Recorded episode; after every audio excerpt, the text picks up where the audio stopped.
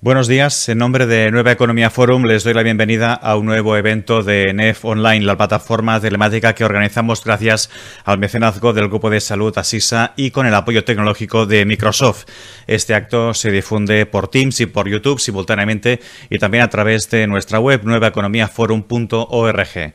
Esta mañana contamos con la intervención del ministro de Consumo, Alberto Garzón, que también es coordinador general de Izquierda Unida. Ministro, buenos días. Muy buenos días, muchísimas gracias. Realizamos este evento justo cuando hace un año del estado de alarma en España. Como ministro del Gobierno, ¿usted qué valoración hace de este último año? ¿Qué es lo que hemos aprendido, tanto los ciudadanos como el Gobierno, de lo que ha pasado estos últimos 365 días? Bueno, lo cierto es que la pandemia ha sido un fenómeno sobrevenido y, dramático que desde el punto de vista administrativo nos ha obligado a reinventarnos. Desde luego las planificaciones iniciales que tenían los diferentes departamentos del gobierno pues se vieron absolutamente trastocadas como consecuencia pues de este fenómeno que era el de la pandemia, que desde el punto de vista humano, desde el punto de vista social, todos conocemos cuál ha sido su incidencia, pero que también tiene esa otra derivada, la derivada de la gestión que obligó a cambiar la, la hoja de ruta. Desde el principio en este gobierno tuvimos muy claro que el objetivo central era, ante estas circunstancias, proteger a la clase trabajadora, tanto sanitaria como económicamente, y al mismo tiempo preservar el tejido productivo, a fin de que cuando pudiéramos vencer definitivamente al virus, estuviéramos en condiciones efectivamente de poder relanzar la, economía incluso hacer de la necesidad virtud y ser capaces de mejorar en muchos aspectos, muchos ah, elementos de nuestra estructura eh, productiva y de otros aspectos sociales. Esa protección de la clase trabajadora implicó, pues como todo el mundo sabe, un escudo social que desplegamos desde bien temprano, que consiste en una innumerable cantidad de medidas de políticas públicas, desde las más conocidas como los ERTES hasta la prohibición de los desahucios, la, la, moratoria de los pagos de la hipoteca, por ejemplo, de los créditos al consumo, elementos que, digamos, facilitaban en esas circunstancias tan adversas pues la vida a la gente más sencilla, a la gente humilde. En esas tareas el Ministerio de Consumo trabajó de manera pues eh, muy intensa, en algunas de ellas medidas como las moratorias de, de hipotecas pues de manera específicamente interesada por por, ser parte también de nuestras competencias y especialmente en el ámbito del consumo tenemos que tener en cuenta que la pandemia interrumpió, bueno, la pandemia no, pero las las medidas de políticas públicas necesarias para combatir la pandemia nos obligó a, detener la actividad comercial. Y esa, esa, detención de actividad comercial implicó, por ejemplo, que muchos contratos de servicios no fueron prestados y aunque hubieran sido suscritos, y eso pues alteró claramente eh, las relaciones contractuales y obligó al Ministerio de Consumo pues, a dedicar casi todas sus energías, todas nuestras energías, en poder solventar esas circunstancias. Se dieron en algunos sectores especialmente, como el de transportes, pero también en otra serie de contratos sucesivos, como los gimnasios, las academias, la gente, bueno, pues tenía planificada y prevista su vida en una dirección y la pandemia lo trastocó. Y quizás por terminar, de, reducir o resumir algunas de estas medidas, diríamos que también otras conocidas, como la especulación que se produjo en el ámbito de los servicios funerarios en algunos sectores, o incluso la bien conocida especulación que se produjo al principio en el sector de las mascarillas o los geles hidroalcohólicos, nos obligó a establecer tarifas máximas, al tiempo que desde el ámbito de la atención al cliente, pues hemos prohibido los 902, en definitiva, hemos eh, intentado mitigar el impacto económico, sanitario, comercial para las personas consumidoras de nuestro país y diríamos que aunque ha venido eh, totalmente modificado la, planificación, eh, podemos estar razonablemente satisfechos de lo que hemos hecho y creo que hemos aprendido también en todo este proceso, todas las administraciones públicas de la Unión Europea, y probablemente del planeta, a gestionar un shock externo tan, tan inesperado como este. Aún así, si hiciéramos una lectura crítica, ¿alguna decisión, alguna ah, actitud de las que ha habido en este último año que si usted pudiera haría de manera diferente? Bueno, creo que con la ventaja que, te da el tiempo, eh,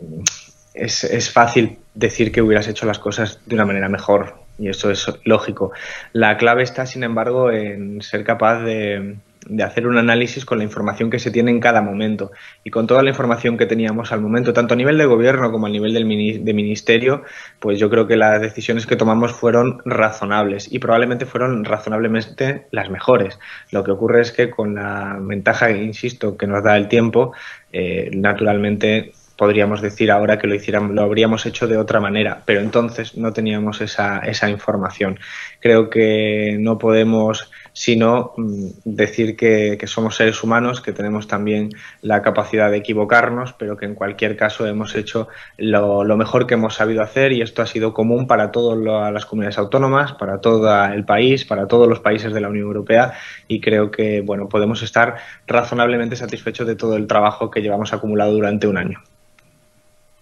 Usted, como el resto de los ministros, llegó al ministerio a mediados de, de noviembre y al cabo de nada, de tres meses pasó lo que pasó. Cuando uno asume eh, una cartera, por ejemplo, la de consumo, se marca todos unos objetivos. Em, digamos que lo que usted quería hacer el primer año, lo que le ha permitido hacer la pandemia, ¿se ha podido hacer?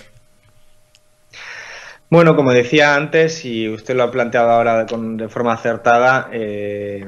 la planificación original, cuando nosotros entramos en el Ministerio, cuando entro yo en la cartera del Ministerio de Consumo, que es una planificación que se hace en enero del año pasado, pues naturalmente se trastoca pues prácticamente al 95%, por no decir la totalidad, porque la pandemia nos ocupa en intensidad, en emoción, pues la, totalidad de las energías. Evidentemente hay cosas que han, han ido paralelas. Pongo un ejemplo durante la pandemia lo que se ha agudizado, por ejemplo, ha sido la problemática de los juegos de azar y de apuestas, porque en un confinamiento la gente estaba en sus viviendas, eh, tenía un acceso muy muy agudo a los medios de comunicación televisados y por lo tanto a la publicidad de las, de las casas de apuestas y eso incitaba a mucha gente que estaba, insisto, confinada eh, a, participar en este tipo de, juegos que pueden llevar a problemas importantes como conocemos, incluido el caso extremo de la ludopatía. Pues bien, la pandemia nos permitió avanzar en esa línea de trabajo, prohibimos la publicidad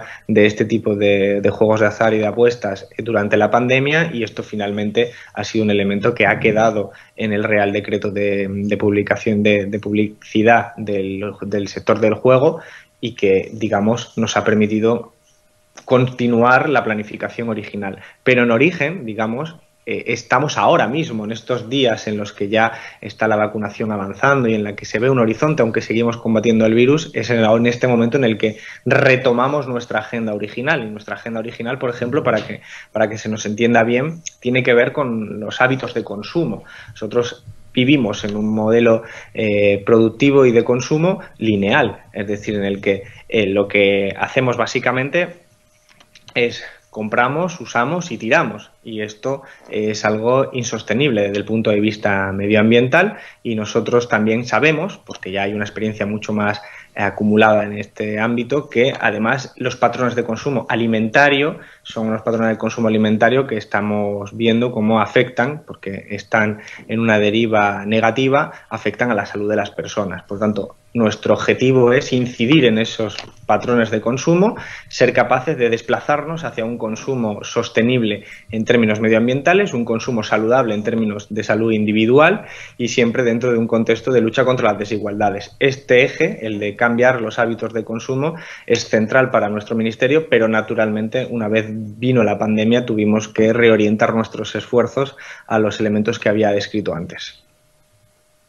Enseguida le voy a preguntar eh, cuestiones sobre eh, temas de cambio de hábitos de consumo, pero quiero hacerle una última pregunta por lo que respecta a la planificación de esta legislatura. Cuando lleguemos al final de legislatura, ¿qué es lo que usted eh, quiere haber hecho para que se sienta satisfecho de su paso por la cartera del Ministerio de Consumo del Gobierno de España? Es decir, lo que dice, esto quiero hacerlo sí o sí. Bueno, hay algunos de los elementos que ya estamos satisfechos y que han sido, bueno, hitos importantes. Nosotros cuando entramos en nuestro ministerio tenemos las competencias de juegos de azar y apuestas, y lo acaba de decir previamente. Eh, hay una alarma social en nuestro país justificada por el creciente uso de este tipo de, de ocio que tiene y conlleva muchas veces problemas muy importantes para la salud y no solo para la salud, digamos, desde el punto de vista individual, sino también colectivo, afecta a las relaciones sociales. Hemos visto abundante información sobre casos en los que hasta las relaciones sociales y familiares se resquebrajan como consecuencia de este tipo de consumo compulsivo y hemos conseguido pues que nuestro país ahora se aprobó ya en el, en el, otoño pasado, pero entra en vigor de forma completa y absoluta a partir de verano. Va a estar prohibida la publicidad a excepción de la 1 a las 5 de la mañana, es decir, que prácticamente de facto está prohibida la publicidad de este tipo de, de actividades que pueden llevar, y en nuestro país han llevado en los últimos años de manera creciente, a problemas sociales y económicos muy importantes, especialmente para las familias humildes, para las familias trabajadoras. Esto es un hito que ya hemos cumplido. Naturalmente faltan muchas cosas que hacer, pero la publicidad es un vector por el que este tipo de, consumo compulsivo se crece exponencialmente falta mucho que hacer y desde luego es un fenómeno complejo que va a requerir muchas más soluciones complejas. Pero por ejemplo en este ámbito ya lo hemos cumplido. Ahora lo que queremos es, para poder estar satisfechos a final de nuestro trabajo es que pongamos en marcha medidas encaminadas a lo que había planteado antes, cambios de hábitos de consumo. Cambio de hábitos de consumo quiere decir básicamente que tanto desde el punto de vista alimentario podamos ir a patrones de consumo saludable, es decir, patrones de consumo que eviten eh, fenómenos como la obesidad infantil, que está asociada a enfermedades crónicas de mayor, y al mismo tiempo tengamos la capacidad de cambiar hábitos de consumo para ser eh, coherentes con el diagnóstico que hacen los científicos de la situación de nuestro planeta. Es decir, nosotros estamos atravesando en este momento una crisis ecosocial, una crisis ecosocial que se manifiesta en particular en tres aspectos, el cambio climático, conocido afortunadamente cada vez por más gente, la pérdida de biodiversidad y también la contaminación. Todos estos elementos implican que lo que está en riesgo es la vida misma, la vida del planeta, la vida de los seres humanos en el planeta. Y el elemento de consumo, es importante que lo recordemos, el consumo no es una actividad neutra ni simétrica, es una relación social que transforma nuestra realidad, nuestro alrededor, y nosotros creemos que cambiando los hábitos de consumo podemos contribuir a proteger la salud individual, la salud colectiva y el planeta. Y entonces tenemos una serie de líneas de trabajo encaminadas precisamente para que este sea el primer gobierno que se ha tomado en serio este, este aspecto desde el punto de vista del consumo y que podamos avanzar hacia, bueno, hacia un modelo de sociedad respetuoso con nuestro planeta y dentro de los límites de lo que marca la ciencia.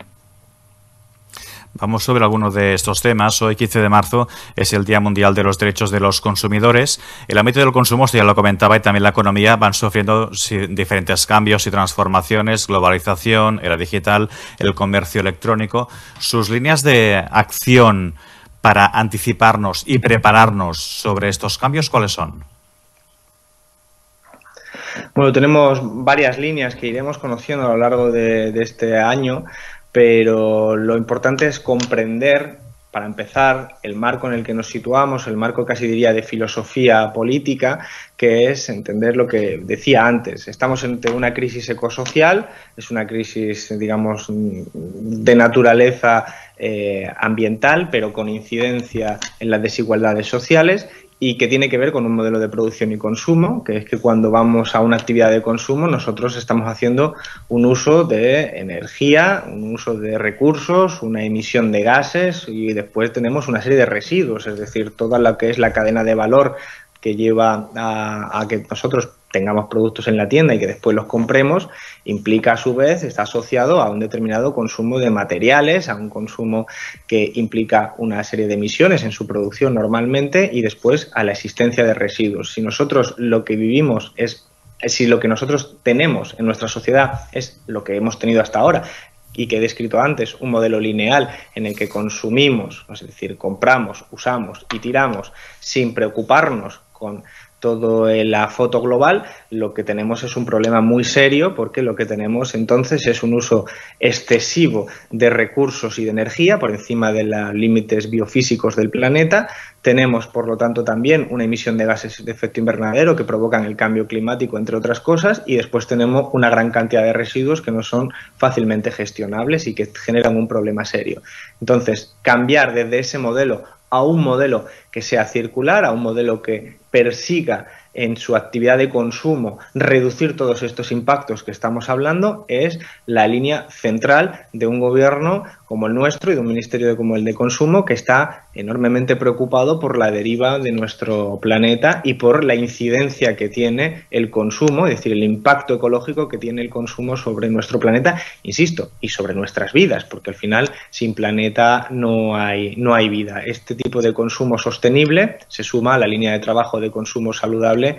que ya hemos ido conociendo y a lo largo de, este año pues seguiremos eh, poniendo encima de la mesa propuestas, algunas de ellas ya han sido puestas en marcha por otros países, otras administraciones públicas, otras son más innovadoras. Iremos conociendo muchas líneas de trabajo para que bueno, pues aprovechemos la existencia por primera vez en nuestro país de un Ministerio de Consumo y por lo tanto con el foco puesto en el impacto que tiene el consumo. Hoy es el día, efectivamente, decía usted,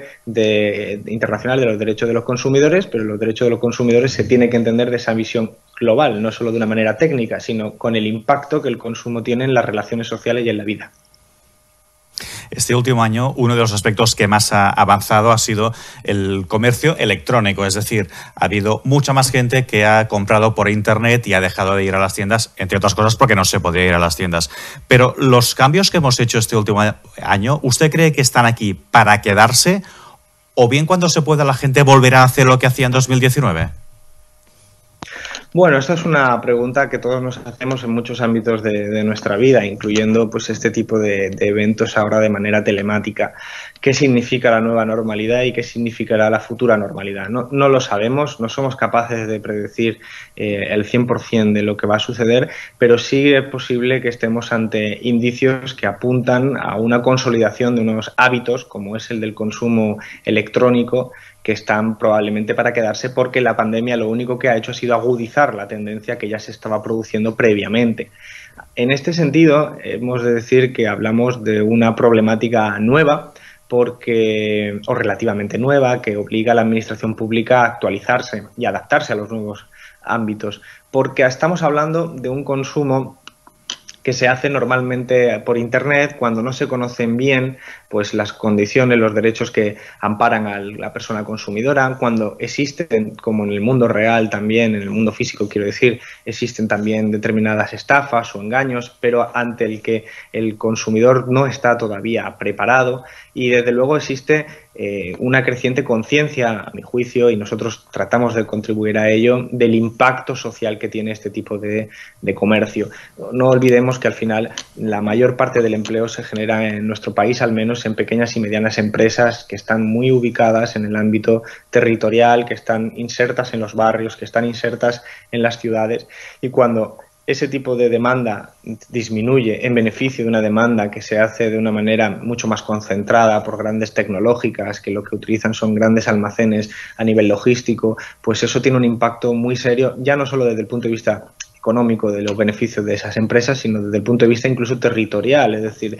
el impacto que tiene sobre las ciudades y los barrios. Por eso nosotros hemos propuesto siempre y hemos defendido que dentro de la libertad de las personas consumidoras para elegir lo que quieran, que tengan siempre conciencia de que cuanto más se apoya al comercio local, más se está apoyando también el trabajo, más se está apoyando la creación de puestos de trabajo, más está apoyando la economía local y más está apoyando probablemente los ciclos cortos productivos, es decir, aquellos que tienen un menor impacto ecológico. Y esto es algo que va en consonancia con lo que decía previamente, la necesidad de insertarlos dentro de los límites que marca pues, nuestro propio planeta y la capacidad biofísica del planeta.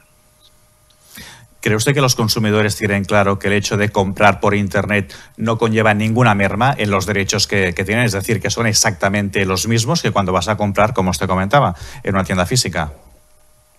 Creo que es un cambio de paradigma que se está produciendo de manera eh, progresiva y ante el que todavía no hay una conciencia suficiente, porque la, la, compra por Internet es aparentemente más cómoda, es desde luego desde el punto de vista técnico por supuesto, mucho más cómoda, pero implica una serie de relaciones sociales que a veces son invisibles. Cuando uno hace una compra y te lo trae un repartidor a tu casa, desde el punto de vista estrictamente del consumo realizado por esa persona, todo parece muy sencillo, pero detrás de todo eso hay un impacto social es decir, el impacto, por ejemplo, laboral, como hemos conocido recientemente la regulación de los riders en un ámbito que también es electrónico, eh, lo que hay detrás suele, haber, suele existir precariedad, suele existir un incremento alto de la explotación en determinadas eh, empresas y existe también, por supuesto, un impacto que ya he hecho referencia a ello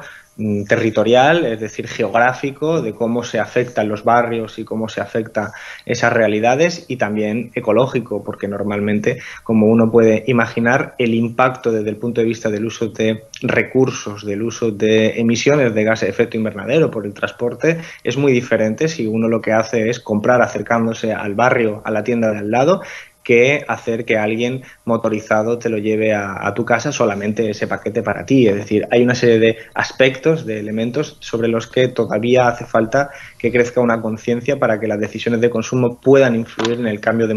modelo de producción y consumo tal y como nosotros entendemos que es razonable para, para un país desarrollado. ¿Nos podría concretar alguna medida que vaya a poner en marcha para abordar la problemática ecológica del consumo? Sí, precisamente yo creo que estamos ante la oportunidad de, explicar que una de las medidas que, hemos lanzado ya es el índice de reparabilidad. Es decir, para productos eléctricos y electrónicos, eh, establecer una especie de sello que te, te, explica si el producto tiene posibilidad de ser reparado o no. Y esto va en la línea de poder eh, concienciar a la persona de la necesidad de entrar en una, en una, forma de consumo circular, es decir, una forma de consumo que tenga en cuenta todos los parámetros que he explicado antes, desde el consumo de energía y recursos, las emisiones de gases de efecto invernadero que se producen en el inicio y sobre todo la gestión de los residuos. En este caso, digamos que lo que estamos promoviendo es que cuando vayamos a comprar sepamos que ese producto, si en caso de que hubiera algún defecto o algún estropicio, pues se pudiera reparar, tuviéramos el derecho a reparar. Y por lo tanto, un sello de esta naturaleza, un índice de reparabilidad, lo que es es un derecho, un derecho a más información, a más transparencia sobre eh, el funcionamiento mismo del producto. Cualquiera de los que nos están escuchando en este momento, nosotros mismos, cuando hemos comprado un producto en la tienda y resulta que teníamos, puede resultar incluso muy caro y resulta que al año siguiente se ha estropeado un solo componente de los que conforman el dispositivo en su conjunto, nos hemos encontrado ante una frustración creciente. Y eso probablemente deviene de una falta de información sobre cómo está compuesto y la capacidad de reparabilidad que tiene ese producto. Este índice es un índice que ayuda, ayuda a la decisión de consumo, es un índice que, conciencia, es un índice pedagógico, es un índice que nos está eh, poniendo el foco en un elemento sobre el que actualmente no hay un foco, porque la mayoría de la población, desgraciadamente, eh, puede encontrarse ante una decisión de consumo tan cotidiana sin prestar atención a este hecho, a pesar de que, según los eurobarómetros, por ejemplo, la conciencia medioambiental respecto al consumo es muy elevada en nuestro país y también en la Unión Europea, pero cuando tengamos un sello en un producto que nos está diciendo que ese producto se puede reparar, eh, pues evidentemente eh, estamos ante un derecho de la información que va a mejorar la decisión de consumo. Sería un sello que va con una calificación del 0 al 10 y el usuario va a poder saber si ese producto pues, va a ser fácilmente reparable o no. Creo que con esa información el consumidor va a tener la capacidad de tomar una decisión mucho más acertada que puede ser desde la compra definitiva o hasta eh, la reflexión sobre si efectivamente merece la pena o no merece la pena por ese precio. Ministro, en este evento tenemos la participación de, diferentes personas que le quieren hacer preguntas directas. La primera es Alicia Torrego. Ella es la directora de la Fundación Conama. Señora Torrego, buenos días. Adelante con su pregunta al ministro de Consumo. Hola, muy buenos días. Eh, buenos días, ministro. Buenos días a todas y a todos. Eh, bueno, yo eh, hago esta pregunta en nombre de la Fundación Conama, una fundación que, dirijo y que lleva décadas facilitando el diálogo y la colaboración entre todos los agentes implicados, desde las administraciones, la sociedad civil, las empresas, la, ciencia, la universidad, eh, etcétera, para promover el desarrollo sostenible o como lo normalmente lo decimos ahora, la transición ecológica en nuestro país. Eh, bueno, nuestro proyecto más emblemático es el Congreso Nacional de Medio Ambiente, que se celebra desde el 92, cada dos años, y que es la cita de referencia del sector ambiental en España. La próxima edición la tendremos eh, con permiso del virus eh, la primera semana de junio de este año y en ella están trabajando más de 1.200 especialistas en torno a 55 comités técnicos, de los cuales más de la mitad están enfocados directamente a, desafíos relacionados con la, meta del ODS 12 de producción y consumo sostenible dentro de la Agenda 2030. Esto quiere decir que cada vez vemos más una necesidad de visión sistémica y conectada. Me alegra mucho eh, oír al ministro hablar de la crisis ecosocial y, lógicamente, comparto el diagnóstico que él eh, nos, eh, nos ha, estado explicando. Desde CONAMA llevamos muchos años alertando de que necesitamos un cambio audaz para hacer frente a esta crisis. No bastan las políticas medioambientales o la mejora de la eficiencia para, a través de la tecnología para verdaderamente revertir eh, los impactos que estamos generando y conseguir los objetivos que nos estamos marcando como sociedad para 2050. Eh, bueno, vivir, eh, vivir bien dentro de los límites ecológicos del planeta requiere, y estas son palabras de la Agencia Europea de Medio Ambiente, transiciones fundamentales en los sistemas de producción y consumo y eh, que son los últimos responsables, lógicamente, de, estas presiones ambientales y climáticas. La propia naturaleza de estas transiciones hace necesarios cambios de gran calado en las instituciones, las prácticas, las tecnologías, las políticas, los estilos de vida y el pensamiento predominante. Ya os digo que son palabras de la Agencia Europea del Medio Ambiente y yo un poco en este marco y, enganchando con las... Eh, líneas que nos ha avanzado el ministro, me gustaría eh, conocer su visión acerca de cómo está de preparada la Administración eh, para abordar estos cambios eh, profundos que necesitamos. Yo creo que tenemos que pasar de instituciones muy compartimentadas, como es actualmente la Administración y en general la sociedad, a una capacidad de colaboración y de, y de integración que a veces es eh, compleja de llevar a cabo. Entonces, me gustaría saber dentro del Ministerio de Consumo cómo ven las opciones de colaboración con otros ministerios, con otras carteras del Gobierno, que, lógicamente, transición ecológica, ha hablado de economía circular, también la agenda eh, urbana, eh, bueno, pues en general cómo se, se, afronta desde la Administración esta colaboración necesaria y, qué, puede hacer el Ministerio de, Consumo también en ese sentido. Gracias. Sí, muchas gracias Alicia y un placer. Desde luego comparto el, diagnóstico. Creo que vivimos una crisis ecosocial, lo he dicho antes, que obliga a que tomemos medidas. Esto es creciente eh, creciente pensamiento en, todo el ámbito, digamos, de la Unión Europea y de las instituciones internacionales desde hace décadas, especialmente desde que los científicos ya alertaron de las consecuencias de mantener esta línea progresiva dentro de un modelo de producción y consumo que tenía una serie de implicaciones ecológicas, un impacto ecológico.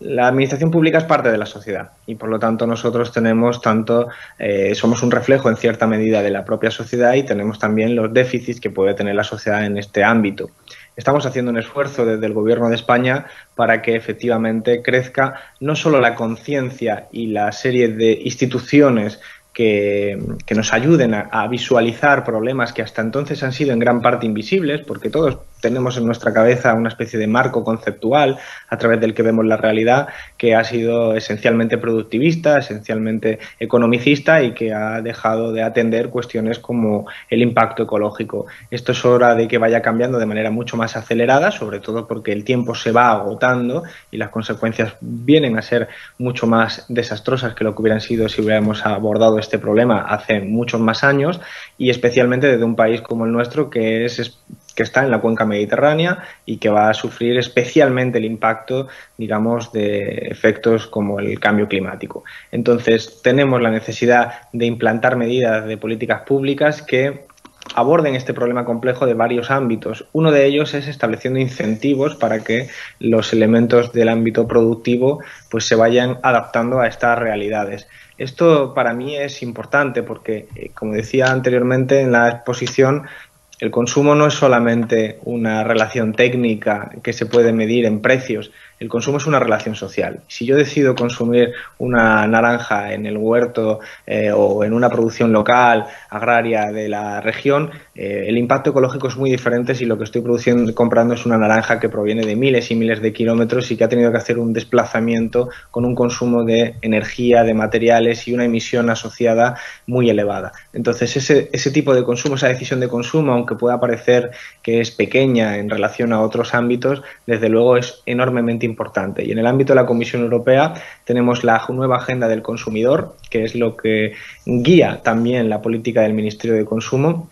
cuyo primer aspecto eh, ocupa casi el 80% del texto y se refiere al impacto del consumo en la transición ecológica, es decir, la necesidad de cambiar nuestros hábitos de consumo, tanto de consumo alimentario como de consumo no alimentario, para que de esa manera podamos reducir de manera muy notable el impacto que tiene sobre el, planeta las decisiones de, consumo. Insisto, dentro de un paradigma de preocupación por la creciente desigualdad, por los efectos sociales de esta crisis económica y sanitaria, porque, como decíamos, muy acertadamente se trata de una crisis ecosocial, no solamente ecológica, sino también social en la medida en la que especialmente los colectivos más vulnerables, especialmente las familias más vulnerables, más humildes, eh, son las que principalmente eh, sufren este tipo de eventos y de fenómenos también. Creo que hay que hacer un cambio muy, muy notable. Nosotros desde el Ministerio de Consumo lo hacemos en la medida que podemos y estamos acelerando. Insisto, aprovechando la oportunidad de que existe un Ministerio de Consumo que pone el foco en estas cuestiones, hasta ahora no, no lo existía, y coordinados naturalmente con el resto de carteras ministeriales, eh, porque creo que es el primer gobierno de España que se preocupa de manera integral y transversal por esta problemática, que no es cualquiera, no es una cuestión accesoria, es que es transversal porque, porque sin planeta no hay vida, y a partir de ahí, pues todo lo que discutamos eh, tiene que estar eh, dentro de esos límites. Muchas gracias, señora Torrego, por su, por su intervención. Señor ministro, también nos envían eh, preguntas a través de las plataformas. Por ejemplo, Vicente Inglada, que es el secretario general de la Unión de Consumidores de la Comunidad Valenciana, le pregunta si no cree que muchas veces las administraciones fallan a la hora de trasladar la información a los consumidores, si no considera que primero se cambian los hábitos de consumo con campañas y luego se ponen en marcha iniciativas. Y le pregunta qué acciones se van a poner en marcha con la nueva figura del consumidor vulnerable. Sí, yo creo que son dos aspectos muy, muy importantes. El primero, nosotros del Ministerio de Consumo, como es lógico una sociedad democrática, no le decimos a nadie lo que tiene que consumir o lo que tiene que dejar de consumir. Lo que sí hablamos es de una serie de incentivos de instituciones para que la ciudadanía, con toda la información encima de la mesa, sea más consciente de los efectos que tiene consumir unas cosas o consumir otras. En ese sentido, pues en el ámbito del consumo alimentario es bastante evidente. Nosotros lo que decimos es determinado tipo de dieta, como la mediterránea, es muy positiva para la salud, determinadas dietas alternativas pues pueden ser perjudiciales para la salud. Cada uno hace lo que quiere, pero nosotros ponemos a partir de la evidencia científica toda la información encima de la mesa y como gobierno diseñamos instituciones, esto es sistema de incentivos, para que manden esas señales. Por ejemplo, a veces a través de la fiscalidad, a veces a través del etiquetado, a veces a través de otros ámbitos, que como las campañas de sensibilización, como bien se decía, que tratan de incidir en una mejor eh, información y una mejor toma de decisiones. Creo que esto funciona, la experiencia ha demostrado que efectivamente tiene una utilidad importante y esto naturalmente está asociado con la figura del consumidor vulnerable, en tanto que nosotros no solo cambiamos los hábitos de eh, consumo, los patrones de consumo, sino que sobre todo y muy especialmente protegemos los derechos de las personas consumidoras, especialmente de las personas más vulnerables y la figura del consumidor vulnerable. Es una figura que hemos introducido eh, hace muy poquito tiempo, aprovechando eh, pues que hay una creciente conciencia y una necesidad derivada de la pandemia para proteger a una serie de sectores, unos sectores que eh, han sufrido más la pandemia, pero que sufren más cualquier crisis económica, que sufren más la ausencia de información, que tienen menos, en definitiva, información para tomar unas buenas decisiones y que eh, están desprotegidos. Y por eso esta figura, la figura del consumidor vulnerable, es una figura que empieza a andar, ahora mismo pues ya está aprobada, pero lo que vamos a tener que hacer es desplegarla para que todas las administraciones públicas puedan usarla, para que, por ejemplo, ante shock externos como los que pueden ser la pandemia, tenga la administración pública herramientas suficientes para proteger pues, a aquellos que más sufren. Dentro de la lógica de lo que dije en mi primera intervención, este gobierno ha tenido claro desde el principio que la clave es proteger a la clase trabajadora, a las personas más sencillas, a las personas más humildes y preservar el tejido productivo. En esos ámbitos es donde se inserta la figura de la persona consumidora vulnerable. Luis uh, Morán, que es el presidente de la CECON, nos pregunta, en relación al sistema de etiquetado frontal Nutri-Score, ¿cómo piensan solucionar las limitaciones de esta metodología que afectan a los alimentos saludables y que admite como alimentos saludables a ciertos productos con alto contenido en azúcar y sal? El sistema Nutri-Score es un sistema de etiquetado frontal. El etiquetado frontal está demostrado que funciona para proporcionar mejor información al consumidor, de tal manera que cuando vamos al supermercado pues no tenemos que hacer un máster en leer el etiquetado, digamos, que está en el reverso, sino que de una manera gráfica por delante nos permitiría tener una síntesis, es un índice sintético, de hecho, de la información nutricional y naturalmente al ser información nutricional solo aborda si ese producto que vamos a consumir tiene un exceso de nutrientes que son desfavorables para eh, la salud en el medio plazo, es decir, nutrientes como el azúcar, como la sal o como las grasas que si se hace un consumo muy elevado en el tiempo pues puede estar vinculado, como ha demostrado la ciencia desde hace décadas, y sistemáticamente lo sigue haciendo, está vinculado a enfermedades crónicas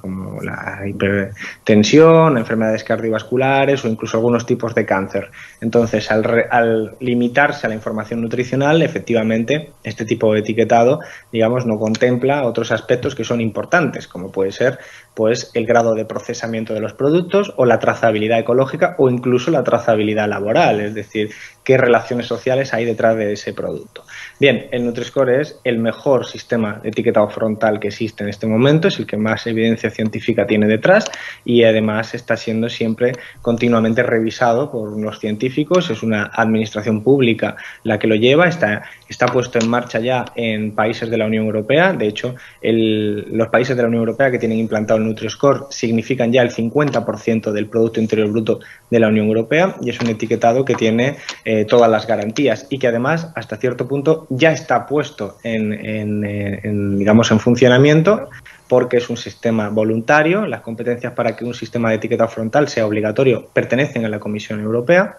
y por eso ahora mismo podemos ir al supermercado y encontrar este etiquetado. Es decir, este etiquetado ya existe y lo que hace el Gobierno de España no es inventarlo, lo que hace el Gobierno de España es regularlo para que funcione de manera exitosa. Y naturalmente nosotros como Gobierno tenemos opinión dentro del comité eh, político que está también en torno a este etiquetado para hacer nuestras sugerencias. Y nuestras sugerencias tienen que ver con actualizar la información científica para que en algunos productos, como puede ser el caso del aceite, se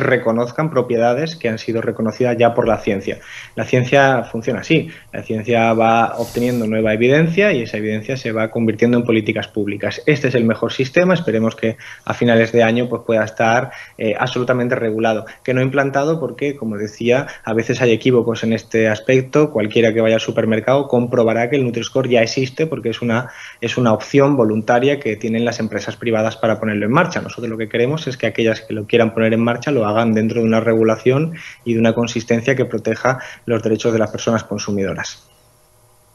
Entre los cambios que ha habido más eh, importantes en los últimos años ha sido el que se utiliza menos el plástico por parte de los consumidores, reutilizan más las bolsas, bolsas también de papel, pero aún así continúa habiendo demasiado plástico en el mundo. Sí, absolutamente. Nosotros eh, cuando hablamos de residuos hablamos precisamente eh, de casos concretos y el caso del plástico pues es una preocupación eh, extraordinaria en nuestro país y debe serlo aún más porque efectivamente estamos hablando ante algo que degrada el medio ambiente, que produce y agudiza la pérdida de biodiversidad en tanto que afecta a los ecosistemas cuando no somos capaces de reciclar o reutilizar este tipo de, de producto como es el plástico y por lo tanto tanto desde el consumo tenemos la opción de empujar para usar menos plástico, como desde luego desde la producción, para que efectivamente en todo lo, que es la comercialización de los productos se reduzca el plástico, desde las bolsas que usamos en los supermercados hasta los envases, embalajes, etcétera. La reducción del plástico tiene que ser una prioridad y por eso tenemos dentro de la estrategia circular que tiene este gobierno, en la que participa el Ministerio de Consumo, pues líneas específicas para la reducción del uso de plásticos. Tenemos otra pregunta que nos llega ah, directamente para usted. Es Benito Muro, es el presidente de la Fundación FENIS. Señor Muro, adelante con la pregunta para el ministro de Consumo. Sí, buenos días, eh, señor ministro. Buenos días. En la Unión Europea consumimos eh, una media, señor ministro, de 60.000 millones de toneladas de materias primas al año y generamos alrededor de 12.000 millones de toneladas de residuos. La cuota que corresponde a, nuestro país, a España, apenas reciclamos el 17%. La mayoría de los españoles, cuando se nos avería un electrodoméstico, eh, solemos comprar uno nuevo en vez de reparar porque el coste de las reparaciones asciende aproximadamente al 70% del valor de nuevo y nadie nos asegura que no se nos vaya a estropear otra vez a causa de la garantía. Los aparatos electrónicos, en definitiva, señor ministro, sufren la denominada obsolescencia programada, es decir, cómo los fabricantes acortan la vida útil para hacernos comprar una y otra vez las mismas cosas. Concretamente, cada español, cuando nos independizamos, creamos una familia, un hogar, gastamos a lo largo de nuestra vida entre 50 y 60 mil euros en comprarnos lavadoras, lavavajillas, teléfonos móviles, impresoras, muchas veces lo compramos a crédito, créditos al consumo, esos que los bancos nos cobran entre el 9 y el 12% de intereses. La Unión Europea, por su parte, emitió un dictamen en el 2014, concretamente el dictamen 2014 C67-05, en el que invitaba a los países miembros a legislar contra estas eh, prácticas, contra la obsolescencia programada que perjudica, como sabemos, gravemente al cambio climático y al medio ambiente. Mm, por ir un poco a lo concreto, cuando mm, doy conferencias normalmente en universidades de ingeniería, los alumnos eh, me preguntan siempre dos cosas muy concretas. Me dicen, eh, ¿qué empresas nos van a contratar para fabricar sin obsolescencia programada cuando muchas veces tenemos que irnos al extranjero a encontrar trabajo? Y la segunda es, qué beneficios fiscales tienen las empresas que fabrican productos duraderos, reparables, con respecto a las empresas que fabrican con baja eh, calidad y con baja durabilidad. En concreto, señor ministro, mi pregunta era si hay coordinación entre los ministerios de Industria, de Transición Ecológica y, por supuesto, el de Consumo, para crear garantías reales eh, que beneficien a los consumidores y al medio ambiente contra contra la obsolescencia programada. A mí me ha animado mucho lo que usted ha hablado del sello, el sello de calidad y el sello de la durabilidad. Muchas gracias. Sí, muchísimas gracias. Estoy también de acuerdo con el diagnóstico. Especialmente en los productos eléctricos o electrónicos, lo que tenemos es un consumo muy elevado y esto a veces la ciudadanía cuando lo consumimos, cuando consumimos, compramos un móvil, cuando compramos un producto eléctrico, no nos damos cuenta, pero eso implica una serie de, de minerales que se usan y que son también recursos no renovables. Es decir, que también hay en el fondo un impacto muy, muy profundo sobre el medio plazo eh, de nuestro planeta y tiene unos límites y evidentemente esa dimensión no está contemplada muchas veces por empresas que lo que están pensando es el beneficio a corto plazo y que por lo tanto instalan ese tipo de dispositivo, mecanismo de obsolescencia programada para que efectivamente el usuario se vea obligado en vez de reparar a tener que comprar de nuevo. Eso que parece tener sentido desde la lógica economicista de una empresa es absolutamente desastroso desde el punto de vista social y medioambiental. Social porque es una pérdida de dinero para las familias que, como usted ha dicho, pues se gastan una gran cantidad de dinero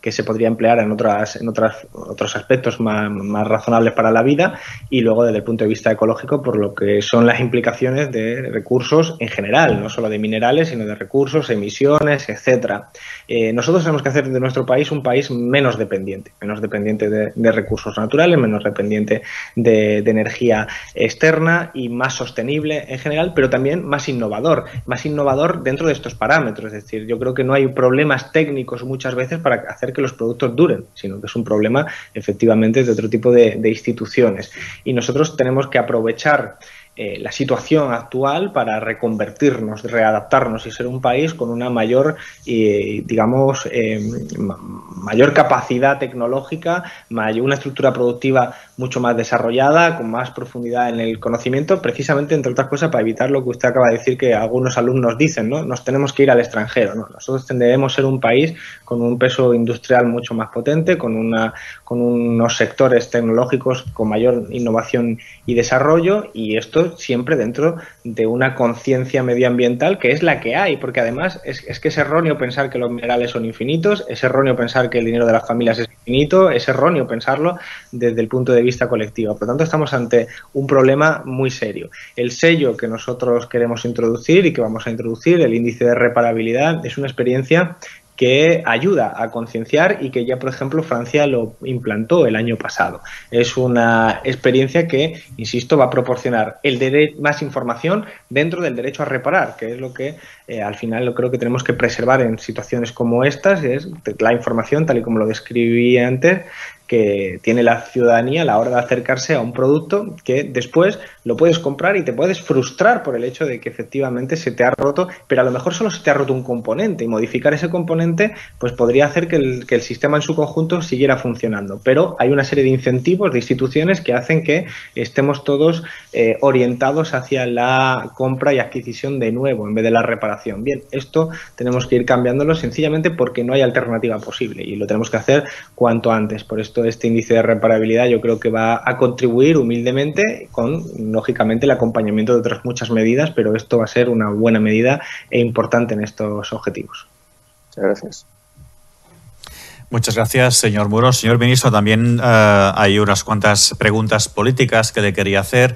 Eh, cuando llevamos eh, un poco más de un año de gobierno de coalición PSOE-Podemos, ¿usted cómo lo está viendo? Sea un poco crítico. no, yo, soy siempre muy crítico, eh, pero además creo que es que estamos ante unas circunstancias verdaderamente difíciles en nuestro país y en el conjunto de la, de la Unión Europea. Creo que lo que hemos hecho como el gobierno de coalición es verdaderamente positivo estábamos ante una situación política en enero o en diciembre del año 2019 difícil. Difícil porque nuestro país estaba abordando una crisis política una crisis territorial, una crisis social, una crisis económica, una crisis ecológica y a partir del principio del año 2020 también sanitaria. Y en estas circunstancias eh, es muy difícil que un gobierno salga adelante y sin embargo nosotros lo hemos conseguido. Y además innovando. Innovando porque es el primer gobierno de coalición desde la Segunda República, lo que quiere decir que es el primer gobierno de coalición de la historia democrática reciente. Esto implica que todos nos tenemos que acostumbrar a que hay dos partidos en el gobierno, de hecho hay tres partidos en el gobierno, dos espacios políticos, que tenemos opiniones diferentes, pero que hemos sabido poner las cosas en común. Y efectivamente muchas veces han salido a colación y al ámbito público y a la esfera pública muchos debates que probablemente hubieran estado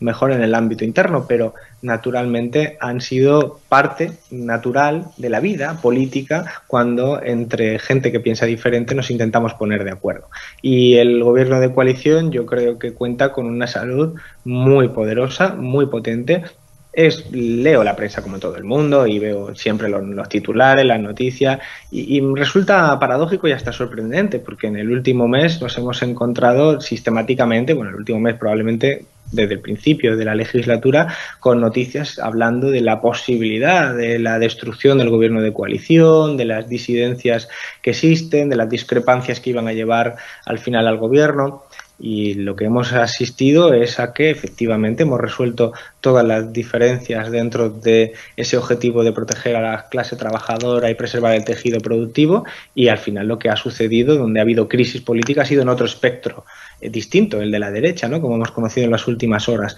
Lo cierto es que creo que nos vamos a tener que acostumbrar a este tipo de modelos. Hay países como Bélgica donde hay gobiernos con ocho partidos, eh, con otra tradición distinta, con mayor, eh,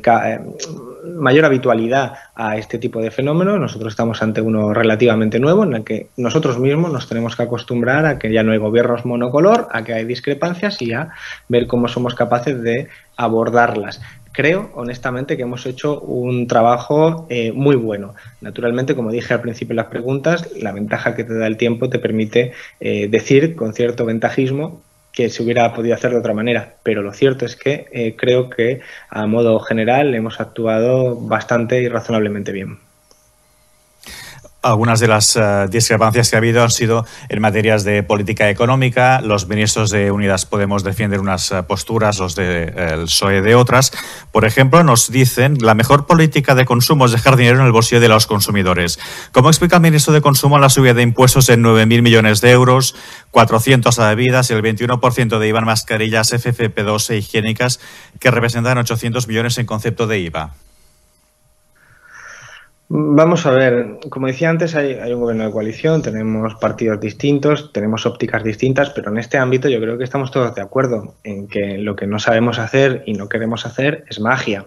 Y esto tiene que ver porque son los tiempos del nacionalpopulismo, de Donald Trump, son los tiempos de determinadas posiciones en materia de economía que son absolutamente imposibles, y es, por ejemplo, escuchar el discurso de más sanidad pública, menos impuestos. Ese, ese, relato que hemos escuchado en los últimos meses, en este último año, es imposible de sostener. Es decir, nosotros tenemos un sistema que necesita eh, financiación para sostenerse. Y en un sistema democrático, tal y como recoge la Constitución, este sistema impositivo tiene que ser progresivo, es decir, tienen que pagar más los que más tienen. Y eso es lo que este gobierno tiene clarísimo tienen que pagar más los que más tienen y por lo tanto no se trata de hablar de eh, si se suben impuestos o no, sino qué tipo de impuestos son los que se van a ver afectados y para qué se utilizan esos impuestos. Y nosotros tenemos muy claro protección de los servicios públicos, sanidad pública, pensiones públicas, educación pública, prestaciones sociales, son las partidas fundamentales que dan una vida digna y los derechos laborales acompañando todo ese relato.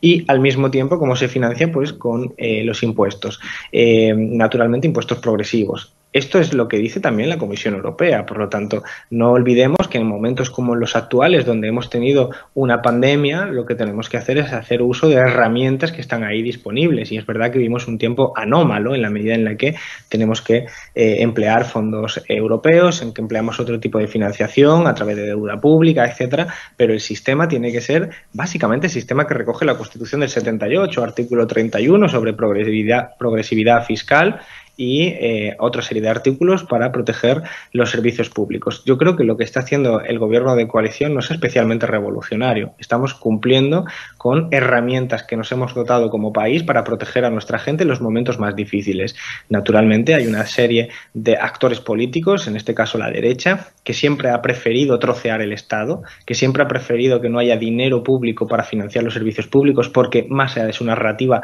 lo que quieren y lo que promueven son los espacios privados la sanidad, para la educación, para las pensiones, pero que esa narrativa hoy en día, encabezada por el Partido Popular, es la narrativa nacional populista. Es naturalmente algo verdaderamente imposible de llevar a cabo y que produce sonrojo incluso entre los economistas liberales más allá de España que no pueden suscribir una política absolutamente irresponsable en términos económicos, que es la misma que les ha llevado a denunciar incluso los fondos europeos en un momento de tanta necesidad como la actual. Ayer conocimos que el Tribunal Superior de Justicia de Madrid denegó la petición de la Mesa de la Asamblea de Madrid de suspender las uh, elecciones mientras decide sobre el fondo de la cuestión. Es decir, en Madrid se va a ir a votar el día 4 de, de mayo. ¿Cómo lo está viendo?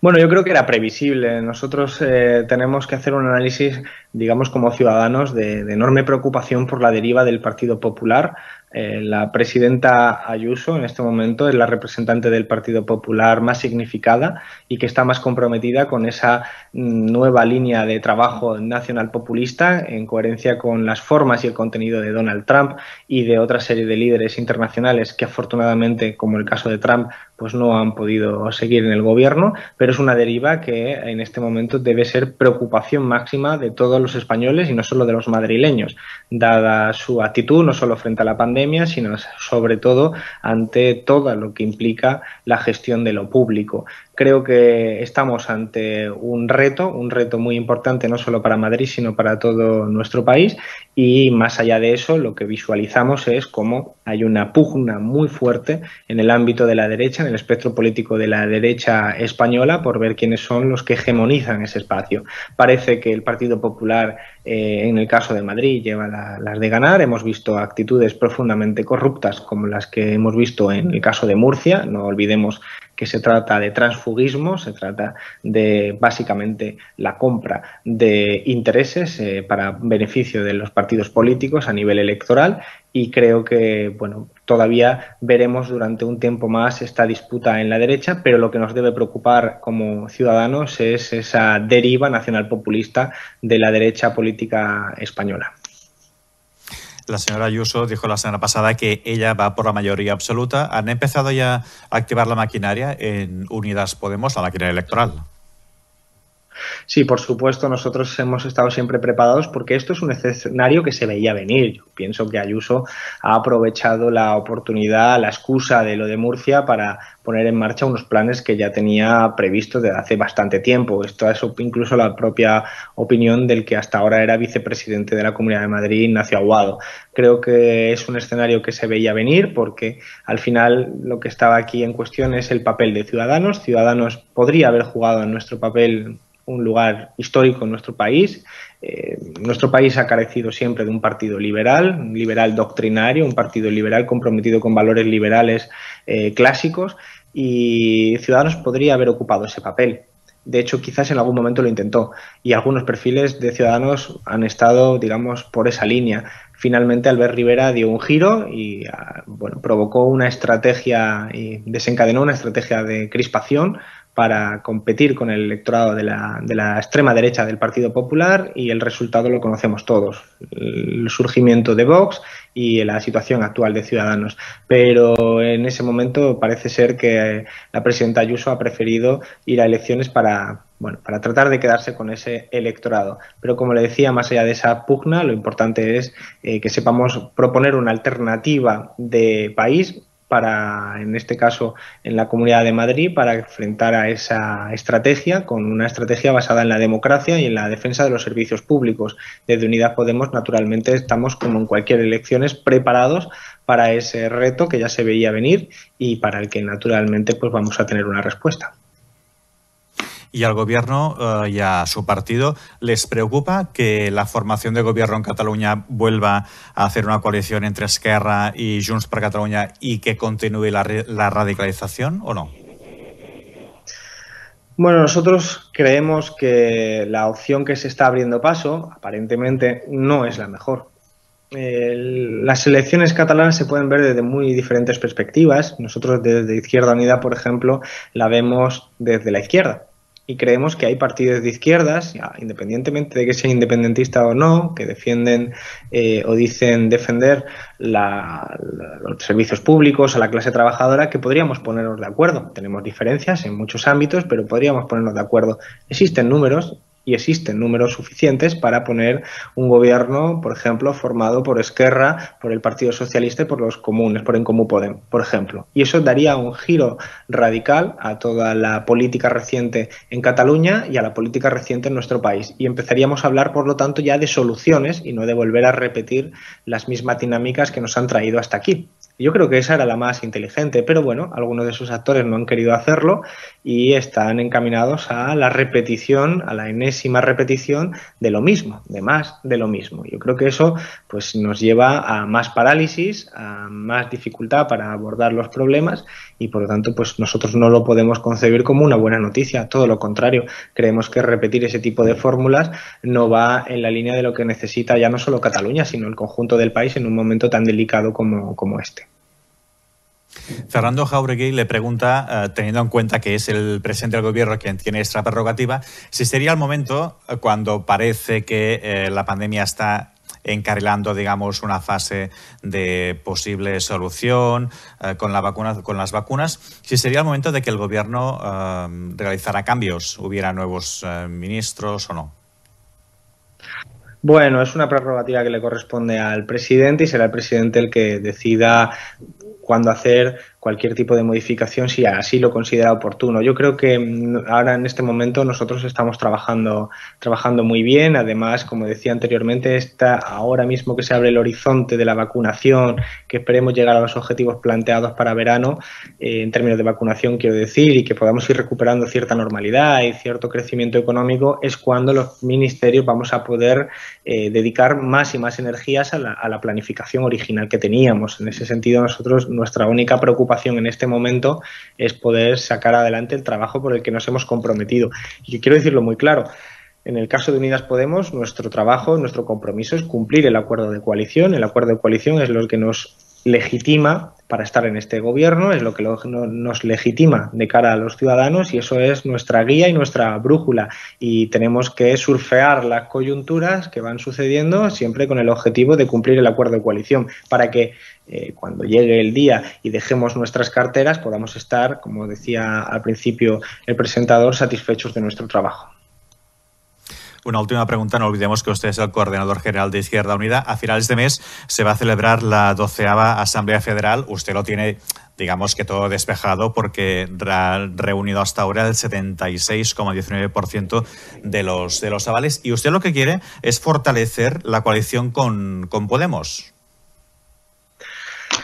Izquierda Unida tenemos eh, más de 35 años de existencia y además nuestros partidos que forman parte dentro de Izquierda Unida, como el Partido Comunista de España, cumple ahora 100 años. Es decir, tenemos una larga tradición, tenemos una fuerte implantación territorial, tenemos muchísimas alcaldías, tenemos más miles de concejales, eh, tenemos una, una organización política que siendo humilde es necesaria para este país y es parte fundamental de la respuesta desde la izquierda que vamos a hacer. Yo me presento como candidato en un proceso como, como siempre democrático y en el que todavía no se han producido las votaciones. Las votaciones serán dentro de unos pocos días y hay dos candidaturas. Yo me presento naturalmente y espero poder ganar, pero naturalmente es la, militancia y los simpatizantes los que tienen que decidir quién va a ser su propia, su próxima dirección política. Pero mi estrategia está clara, creo que la confluencia ha funcionado. Eh, miren, hace seis años aproximadamente yo decidí a, asumir una nueva responsabilidad que fue presentarme a las elecciones generales